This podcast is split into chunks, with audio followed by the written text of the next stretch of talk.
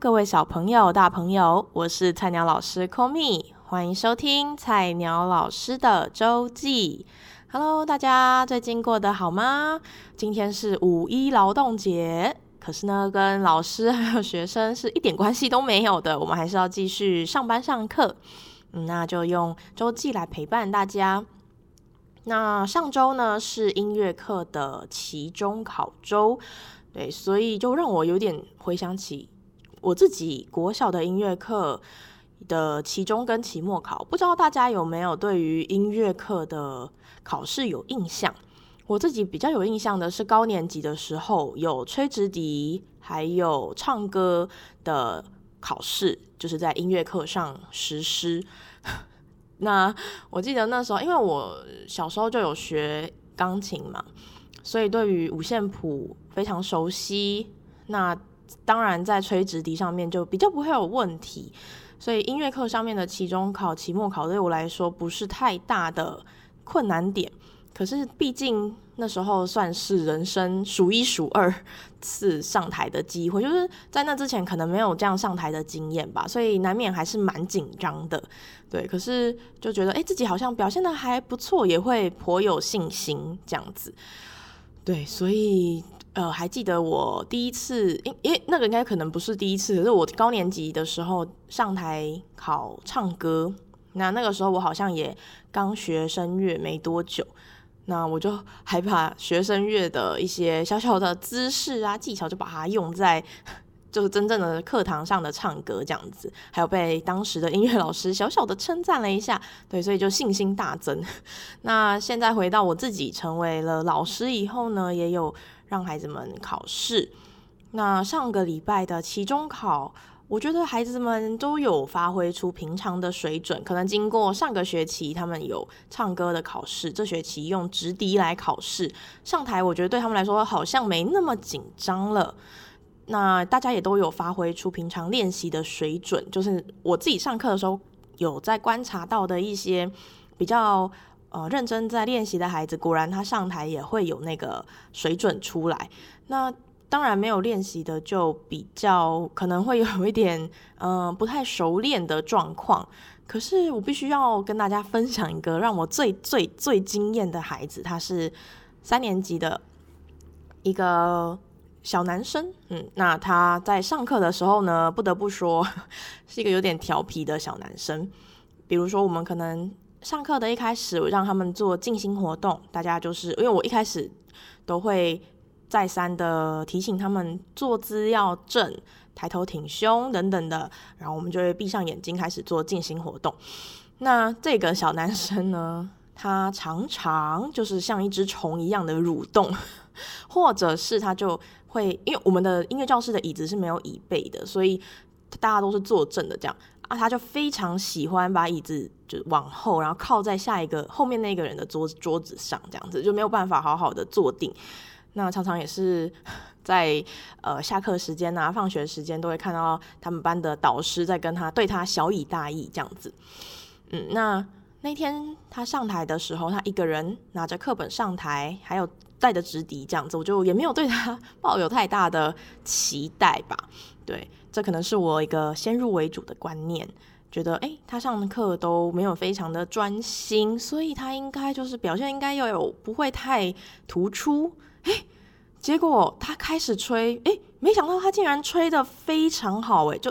呃，当然顺，很顺不顺就不用讲，他非常吹的很顺。那那些音都吹的，因为呃三年级嘛，刚开始接触直笛还不到一年，通常呢有一些音都会按不好，你知道他们的手还很有的还很小，这样按得不好。可是他每一个音都吹得很饱满，而且吹得非常好。然后我在台下我就呃吓到，内心非常震惊，但是就是表面上要波澜不惊，就说哎不错不错这样。结果 我想说哎，他竟然是他们班上数一数二高分的，对，所以我就觉得嗯，真的不能就是以平常这样的一个调皮的印象来去定义他的可能在呃技术方面的呃程度这样子。对那上个，因为我之前都有耳提面命说，期中考周一定要记得带直笛，毕竟我们就是要考直笛，没有带就会是零分这样。嗯，那有果然就有一些经常性没带直笛的都还是忘记了。所以呢，我就说，哎，那我们可能就会零分哦。但让我比较感到欣慰的呢，就是有几个高年级吧，他们虽然没有带纸笔，可是很积极的跟老师，就是跟我 说，哎，老师，我可不可以下周补考什么的？我就觉得，哎，至少你有这样的态度，当然就也是会让他补考。那呃，在星期五的时候呢，我就有嗯收到一个蛮令我开心的，算是讯息，对，就在星期五的放学后。就有一位六年级老师，我们就在走廊上就遇到，然后就聊了一下。那他有跟我就说，哎，就是孩子们在这学期明显的有感觉，他们越来越喜欢上音乐课。哇，我就觉得这真的是对我来说很棒的回馈。对，嗯、呃，能感觉到这个班这个六年级的班级呢，从上学期一开始，他们对于音乐就是兴致缺缺，那要唱就唱歌要唱不唱的那。嗯，上课也都是蛮浮躁这样子，但是后来慢慢的经过一个学期，还有一些奖励制度跟他们整个班上对于音乐课上的感觉，其实我自己在上课我就感觉到，哎，他们唱歌也越来越愿意唱喽。那吹直笛的时候，至少有带直笛的同学们都是有想要练习的，大部分都是还不错的，就让我觉得，哎，真的有进步哎，对。这样我觉得 蛮开心的，收到这样的回馈，我就觉得哇，真的是嗯莫大的鼓励这样子。嗯，好，那这个就是关于音乐课上面期中考的一些小故事分享。嗯，那其实今天的周记主要想跟大家分享的是我近期参加的啊、两个工作坊，它算是教师研习的其中一个。那它是关于美感。种子工作坊就是呃，让大家对于美感这个这个。部分的课程呢，可能会更熟悉。它这个工作坊分成三个主题，第一个主题是音乐剧，第二个是表演艺术，第三个好，我有点忘记第三个，应该是戏剧类的。对，那我对于第一个跟第二个的内容都蛮有兴趣的，所以我这两个的研这两个工作坊我都有报。那它都是在假日要去研习。如果你之前有听过周我的周记，应该会有一点点印象，我就可能有提到这样子。那刚好呢，前几天这个周末是这系列工作坊的最后一次。那有一些心得想跟大家简单的分享。首先，我先讲一下音乐剧的这个工作坊好了。它总共有三次的研习，那都是在假日的时候，在歌唱级的音乐剧场做研习。那这一次。最后一次，第三次研习的时候呢，主要有点像是一个成果发表的感觉，就是各组把自己排练过的音乐剧上台做一个呈现。你知道，短短的三次上课哦，而且一次上课大概就也没有很长，三个小时左右，两三个小时左右而已，就要从写剧本，然后呃背台词啊。然后还有一些呃音乐选音乐，对，还有角色分配、排练、上台加音乐、丢稿等等，你就是这所有这些事情要在三堂课完成，而且都不是在课堂上完成，是要用私底下的时间把这些东西完成，然后上课的时候呈现出来，让老师、让导演给一些建议，这样子。对，所以我觉得这是一个会占用到很多私人时间的一个工作坊，但当然也有很多的收获。嗯，这一次最后一次的上台呢，我们主要就是呃，第一次就是会有两次，第一次排练，老师再一次给建议，最后一次就是惩罚了这样。那这次上台的时候就有感觉到，哎，就是一个戏一个音乐剧把它完整的搬上去，其实是需要花费很大功夫的。那老师给我们这一组的回馈，最主要呃，我觉得。很大的收获就是第四面墙要关好。所谓第四面墙，就是台上演员跟观众中间会有一道隐形的墙，好像是就这样第四面墙。对，我这个还没有非常确认，对，我对以我的理解是这样子。那因为我们我不是自己在演戏啊，或是在唱歌的时候，就不小心就会跟观众有视线的对视，然后我就说这样是不行的，要看一个点这样子。要把那个墙给关好，这是我最大这一次排练之后得到最大的一个收获，这样子。嗯，那总体来说，这三次关于音乐剧的工作坊，我觉得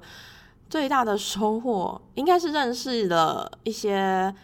很合得来，志同道合，而且也有同样专长的老师。像我认识了两位在国中端的音乐老师，跟一位表演艺术，他们三位都是国中的老师，一个是表演艺术，其他两位是音乐。嗯，就会有不同的一些关于学生啊，关于教学的一些交流。不，嗯，那我也很庆幸我们四个可以聚在一起。那。刚好个性啊，或者是一些价值观吗？就是对，就是蛮合得来的啦。那我们也用了很多课余的时间来练习排练。我们那天星期六的工作坊之前一早哦，大概十点吧，我们就到那个文化中心那边在排练，这样子还在那边大唱歌、大跳舞。哎，我觉得文化中心那边运动的阿伯啊，嗯，都很厉害。他们看到我们在那边大唱大跳，他们就是一点都。很不惊讶，就是就觉得哦很平常，然后就从我们身旁这样绕过，我们自己都觉得哎微微的拍谢这样，可是他们就是有够自然的，我觉得蛮好笑的。嗯，那就觉得哇好热血哦，很像是大学生在那边排练某个惩罚的感觉，对。嗯，那也经过自己这样实际的操作过，自己成为学生的角色，然后去实际的练习，实际的去做这些后置的工作，就知道说，哎，其实我们如果这换我们自己是老师，在教学的过程中，可能会呃比较能理同理学生会遇到哪些困难这样子。嗯，那也很开心，可以在这个三次的工作坊里面有，好像对于音乐剧有多一点点的了解。比如说，知道哦，原来他们的音乐都是作死的，就是他的配乐出来之后，他中间停留的秒数好像都是已经抓好的，所以你的话要在讲的台词要在那中间的几秒钟以内，你要把它讲完，接下来唱歌的音乐就进来了，所以你绝对不能有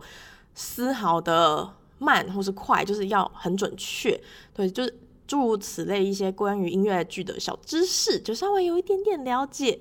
但比较可惜的是，我觉得他的时间真的太少了，导致没有那么啊、全面，还有有一些东西好像还是有点一知半解，对，所以希望之后还会有这样的机会。好，那这个。第二个主题的表演艺术的工作坊，就是周书毅周书毅老师带我们练习。那最后的他总共这个工作坊表演艺术的主题，它有五次，也都是在假日。那最后两次我们是在魏武营的这个排练室里面排练啊，魏武营的排练室怎么会这么美呢？就第一次进去后台。然后就发现，天呐，里面别有洞天。那那个排练室有大片的落地窗，还可以看到外面，就整个光线什么都很通透。那这一次最后一次的呃工作坊，一开始呢，老师是先让我们做一些表演艺术的练习，像一开始会有自由的走动，那从自己个人在空间里面走，接下来你眼神看着一个方向。走到那个点，再换一个方向，再往前走。接下来眼神再看一个人，接下来眼神就是固定在一个人身上，然后开始走。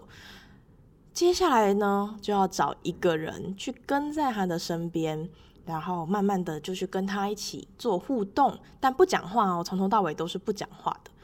好，那重点来了，在这个部分，我开始内心有很大的焦虑跟不自在。就是从要找一个人开始跟在他旁边的时候，嗯，我觉得我对于不熟的人，因为我们其实都没有那么熟啦，就是彼此之间没有很熟，然后要开始去跟他靠很近，到肩并着肩这样子走，我就觉得有很大的嗯害怕，也不知道没有到害怕，就是 就不舒服的感觉，我我也不知道该怎么形容。对，我就觉得，我不用很想要跟一个人靠这么近，然后我也没有很想要跟一个不熟的人做这些互动。那可是慢慢的，就从这样的练习，而且我们不是只有跟那一个人，就还要中间还要再换人这样，哦，我就觉得对我来说是很大的煎熬。可是我就觉得，我慢慢的好像经由这一次的练习，好像可以聊。我觉得比较大的是认识自己吧，就知道说，哦，原来我自己对于我自己身体的。界限，每一个人对于自己身体的界限不一样嘛。有的人可以很直接的拥抱，很直接的跟你呃接触，就是身体的距离可以拉很近。可是有些人就是不行，他对于身体的距离需要有一些界限。对，我觉得我好像就是那种跟不熟，尤其跟不熟的人，我很需要有一点身体的界限。这样，除非我跟你是好像马上聊了两句就很合得来，我觉得我们就拥抱没有关系。可是跟那种我真的没讲过几句话的人，我就要跟他有这样子的互动，老实说，我内心的压力很大。对，我也是这样了解自己啦。对，我其实还中间一度就做这个活动的时候，内心有就就觉得觉得有点想哭，就觉得我没有很想要，为什么要逼我？这种这种感觉有点出现。对，那我觉得啊，对，好像更认识自己了一点吧。对，就是从这个活动里面。好，那我觉得关于这个表演艺术的工作坊，这五次下来，最大的心得就是我开始知道说，哦，要怎么样跟自己的身体对话，尤其是一些拉筋的过程，像比如说去健身房啊，或者是在家里自己拉筋啊，有的时候都会太追求那个。成效就哎、我要把它拉好什么的，可是就忘记去聆听，比如说身体哦哪个地方酸，那跟他说就接纳这个酸的部位，那慢慢的跟他共处什么的。对，我觉得经由这个表演艺术的工作坊，我好像比较能够跟身体对话。那也在自嗯，因为我们的这个工作坊，它需要有一些分享，就是把你学到的带回教学现场，然后要做 PPT 跟大家分享这样。那我自己也有做了一份计划，我还没有真正实验过，可是我有一个想法这样子，所以我有用 PPT 跟其他老师分享。那经过这样子自己分享、其他人分享的这个互动里面，诶，我好像就有找到一些关于环境剧场的教学的方式。还有得到了老师的一些蛮重要的建议，对，所以我自己之后可能也会这样子去实践。之后如果真的有这样子的机会去实践呢，再跟大家分享一下，我觉得有什么可以更好啊，或者是我觉得有什么不错的地方，对，我自己呃消化一下，再跟大家分享。好，以上就是我这一次的周记。那下一段会跟大家分享我前两天看的一个表演。对于他的一些心得，还有一些想跟大家分享的小故事，那请不要躲开哦。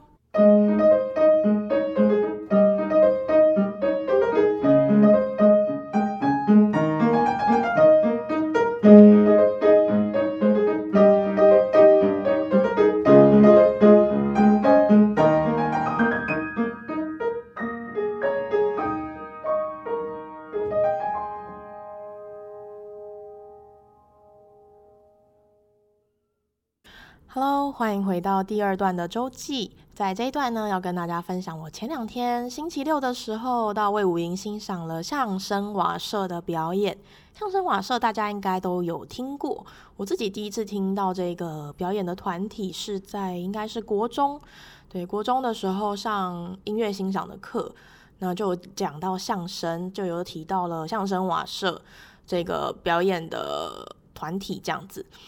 那当时老师有给我们看一些影片的片段，就非常 大家应该都非常熟悉的宋少卿还有冯玉刚这两位很厉害的相声演员。那我这一次就有在这个呃售票平台上看到他们的演出，叫《鳄鱼不见了》。那我就觉得很兴奋，觉得哎，我好像没有真的没有就是亲眼看过相声的表演。以前会在 YouTube 啊，或是一些影影音平台看很多相声的表演，我自己还蛮喜欢，就是中间有一些可能幽默啊，或者好笑的故事片段，对，就蛮舒压的。但从来真的没有这样亲眼看过，所以就觉得，哦，好酷哦，有这样的表演，赶快来去欣赏这样子。那一进去，哦，我好喜欢它的布景哦，就是很平常的那种一桌而已。那呃，可是他用一种应该是大理石纹吗的一个这个色彩在椅子上面，我就觉得好美哦。因为我自己本身很爱大理石纹，然后这是一个私心，可是就觉得哦，很很就是那个感觉一下就上来了。那开始表演之后，老实说，因为我可能从来没有接触过这样子的表演形式吧，所以前两分钟我完全还在适应他的这个讲话方式。嗯，不仅有一点文言文哈，还要有适应那个诶，一个捧捧捧哏，一个逗哏这样子一来一往的这个感觉，我就觉得诶，我还需要适应一下。对，可是经过了前大概两到三分钟这个进入状况的状态呢，后来就开始享受这种一头一捧一逗这样子的一个来来回回的过程，我觉得还蛮有趣的。只是可能之前在 YouTube 上实在看过太多，就是宋宋少卿老师跟冯玉刚老师的表演了，所以就觉得现在好像少了一点什么。对，可是呃，他我当然他们的剧本啊、台词安排都非常好，对，然后一些动作等等的很到位。那刚才前面有讲到嘛，这个第四面墙这件事，哎。他们是会突破第四面墙的哦。我那天刚好就是才刚上完音乐剧工作坊，然后晚上就去看表演，我就说，诶，他们竟然突破了第四面墙，跟观众互动，诶，他们就直接走到台，就是很靠近边缘这样，然后就跟观众讲话。我就不要破梗好了，如果你很有兴趣，你可以自己去看。我觉得那个瞬间，我会觉得，哦，好酷哦，你你在跟我讲话，诶，这样子，对，还蛮有趣的。那我最喜欢的是它有一些时事梗哦，这我真的不能爆雷，拜托你们，就是如果有机会可以自己去看。那，嗯、呃，那个时事梗到中间的时候，你真的会捧腹大笑，说天哪，就是这个真的太重了，就是大家全场大笑，我觉得蛮有趣的。那呃，有的地方其实我觉得我还没有那么的。嗯，因为他有点提到历史脉络，然后又讲到了一些关于文言文的感觉。我觉得，嗯，表演是一个很看，嗯，编剧很看这个团体他们的这个。算是意识形态嘛？就是他们想要讲的是什么？我觉得很看重他这个个人的想法，对，所以你要去了解，我觉得他们就像是在跟你阐述一个他的想法这样子的感觉，所以，呃，我觉得作为一个观众要去理解。嗯，尤其我们可能之前就是你知道完全不熟，就是有点像是你跟一个朋友在聊天，但你们完全不熟，那你要去接纳他的观点，或者是去呃理解他的观点，都需要一点时间吧。所以我觉得我好像对于他要聊的一些时事，或者是他想要阐述的一个呃重重点，我觉得我还没有那么的理解，对，可能要先去做一点功课吧。再看第二次可能会更了解一点，不然就是以这样粗浅的第一次，我可能有一些地方还有点一知半解。别人在笑的时候，我可能没那么懂，就无法跟着捧腹大笑。对，可是总体而言，我觉得是一个蛮特别的经验。对，也很推荐大家可以去看一下相声瓦舍的这个演出，它好像到九月吧，都还有在各地巡回演出这样子。好，那以上就是这一次的周记，希望你们会喜欢。那我们就下周见，Love you guys，bye。